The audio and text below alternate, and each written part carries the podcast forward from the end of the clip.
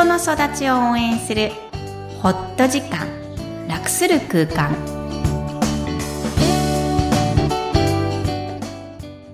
こんにちは、小ラボの岡田です。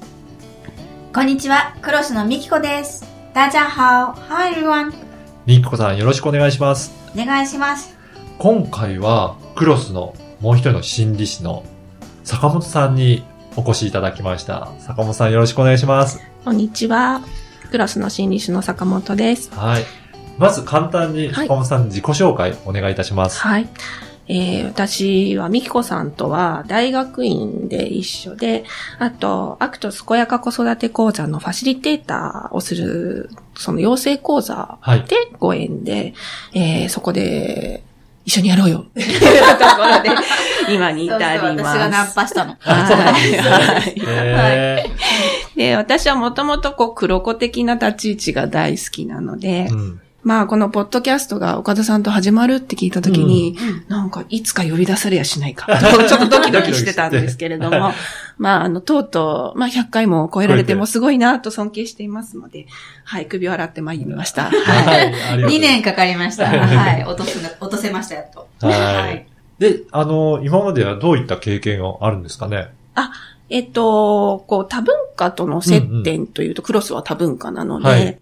で、私、英語とかも全く、あの、得意ではなく、何が接点なの？みたいな感じだと思うんですけど、まあ、国内限定ではあるのですが、日本の中で、まあ、移動の多い家族の中で育ちました。じゃあ、転勤の多いご家庭だったんですかね。はい。父の転勤に、こう、ついていく、あの、こう、半年の転勤でもついていく母みたいな、あの、だったそうなんので、ですね。まあ、小中学校で7校経験してるみたいな状態です。はい。で、まあ、地域、日本って言っても、やっぱいろんな文化があるので、うんこう、多様なものを嫌おうなく経験する。うんもうなんか、あの、楽器が終わったら、はい、ここに転校みたいになると、そういうのを、まあ、今振り返って思うんですけど、まあ、当時の私にとっては、それ当たり前の生活。うんうん。なんか、みんなも、あの、そうしてるんじゃないかぐらいな、こう、幻想を持ってるぐらいの、あの、当たり前さがあり、で、まあ、各地方言ってありますよね。ありますね。はい。もうあれを習得するのは天下一品でしたね。おー、もうそうですね。一週間したら同化する。へ もう必死ですからね、ー。こっちはねう。んうんはい。えじゃあ関西弁も喋れるの？関西行かなかったんですよ。あー残幸いか。念聞かないなと思ってて。はい。あの、関西飛び越して、こう、移動してましたね。はい。なので、まあ、順応性のあるタイプの子供ではあったと思います。うんなので、その多文化の中で大きくなって、まあ、その中でも、まあ、家の中ではうん、標準語を話すこと。あで、これ、母のルールがありました。母は良かれと思ってやってたんだと思うんですけども、うんまあね、あの、一個前のポッドキャストにもあったように、うん まあ、タブーといえばタブーみたいな感じですよね。ははい。で、今は、まあ自分も含めて、こう、育て直しのプロセスっていうのをすごく自分はフォーカスしていまして、はい。で、まあズボラながら、こう、取り組んでるって感じなので、うん。こう、セルフのワークをしたり、うん。あの、クライアントさんとも一緒にやったり、っていうので、うん。育て直しのプロセス、大人を取り組むっていうのは、子供に比べるとすごくこう時間がかかるんですよね。でも、ビビたる変化でも変化することで着実に楽になっていくっていうのは、まあ自分も感じてますし、うんクライアントさんと一緒の時間でも感じるっていう、まあそれが醍醐味で、今お仕事をさせていただいてます。はい。ね、そういった坂本さんと一緒にミキコさんやられてるんですね。そうなんです。うんあの、タイプが全く、とうん。言っていいほど違うので、本当に補完し合える。はい、はい。結構仕事って違うタイプのが重要ですよね。そうですよね岡田さんも違うもんね。ね。全く違いこのますよね。3人全然違う、うんあの、三角形、ちゃんとトライアングルができてるかなと思っています。はいありがたいです。では、本日のメインテーマですけど、今回どういったテーマで取り上げていただけるでしょうか？はい。あの、今回、こう、お子さんの発達研究講座を、うん。今回と、まあ、次回もちょっはい。と時間いただいて、あの、お話ししてきたらなと思ってるんですけども、はい。今日はその中で、こう、心の発達っていうのを、を私がどういうふうに、ちょっと完全な心理師目線ではなく、こう、はい。私がどういう感じでっていうのをちょっとお話できたらなと思ってい。ます。ぜひご紹介ください。はい。えっと、私もともとこう、ちょっとセカンドキャリア的にこう心理師になっているので、うんうん。こう、どちらかというと頭理系なんですね。で、あの、もともと理科の教員免許を持っていたりして、教師はやってないんですけど、ああの、はい、免許は学習のプロセスではそういう学習をしているので、はい。心の発達っていうのも、あの、セカンドキャリアで勉強して、えーそこの教科書ですね、今日持ってきたんですけど、はいこういう教科書の中に、うん。冒頭に、あの、種の起源のダーウィン先生が出てくるんですよ。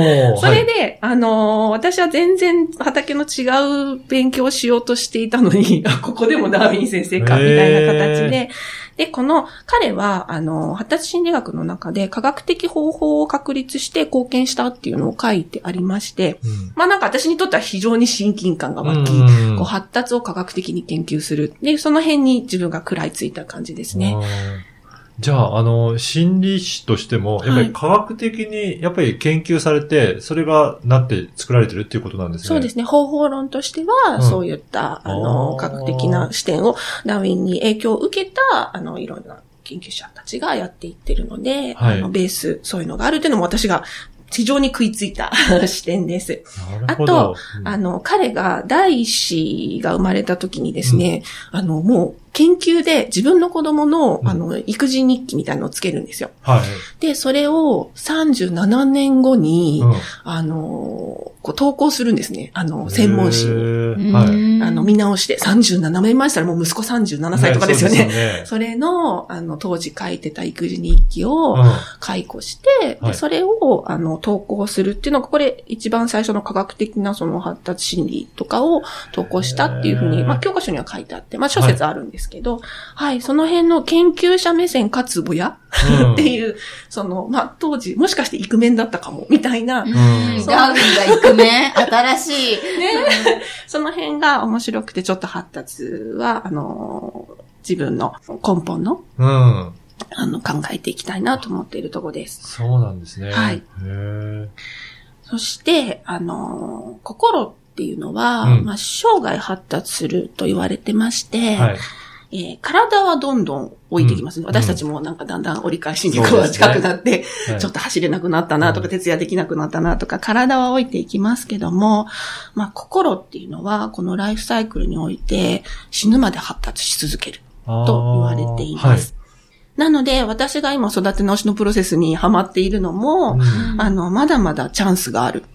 はいそこで、まあ、心の発達っていうところを、あの、今日はお話ししたいなと思って伺いました。やっぱり、体の方はやっぱり衰えていくんですけど、心っていうのはどんどんどんどん成長していくんですね。そう言われておりますへーそうなんですね。育て直しっていうのがね、はいあの、クロスの根本、コンセプトにあるんです。うんつまり、育ちネット、多文化クロスってつけてるとこもそこで、い、つからでも自分は自分のオリジナリティ、うんもしくは自分らしく育ち直すことができたり、はい育てることができるんだっていう思いを込めたネーミングでもあります。うんだから、今回の、うん。あと次回も、あの、テーマにしていただいてる育ち直しですかね。それっていうのがすごく大切になってくるっていうことなんですね。そうですね。ははい。今日は、えー、もう一人の心理師スタッフである、えー、坂本さんを紹介したくてお呼びしました。ありがとうございました。では本日のポイントをお願いします。はい。えー、お子さんの発達、心の発達と育ち、まさにクロスが大切にしているポイントです。えー、坂本を紹介したくて今回のテーマになりました。来週も引き続き後編をお届けします。今日もいろんな気持ちにありがとう。ポッドキャストを確実にお届けするために、購読ボタンを押して登録をお願いいたします。みきこさん、坂本さん、どうもありがとうございました。ありがとうございました。ありがとうございました。